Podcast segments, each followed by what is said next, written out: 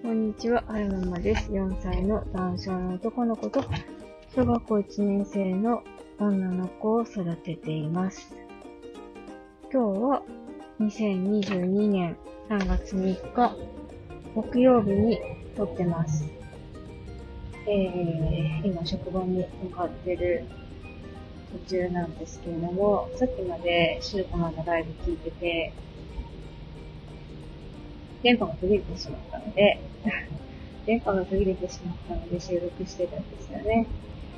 で、何の話をしようかなって思ったんですけれども、何の話をしましょうかね。さっき、あの、宇宙史母母親アップデートコミュニティの Voicy での配信を聞いてて、記録って何か始める記録ってすごく大事だよ。記録と観察って大事だよって話をしていて、で、なんでかっていうと何か始めるってなった時とかに、あの、その記録と観察が結構大事になってきたりするから、と、そう、日々の記録って大事だよって話をしてたんですよね。その子育てにおいて。で、その、なんだろうな。そう思い出した。記録って大事。そう思い出した。あのー、お姉ちゃん？今普通に学校に行けてるんですけれども、その小学校一緒に入ったばっかりの頃って、小一の壁なのか、母と離れたくないってすごく、あの、学校に、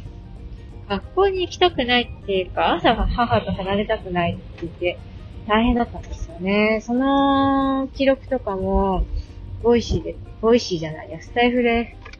撮ってるじゃないですか。その、朝、お姉ちゃんのことを学校まで一緒に歩いて連れてって、で、教室までついてって、で、そっから、帰る時に、配信撮ってみたりとか、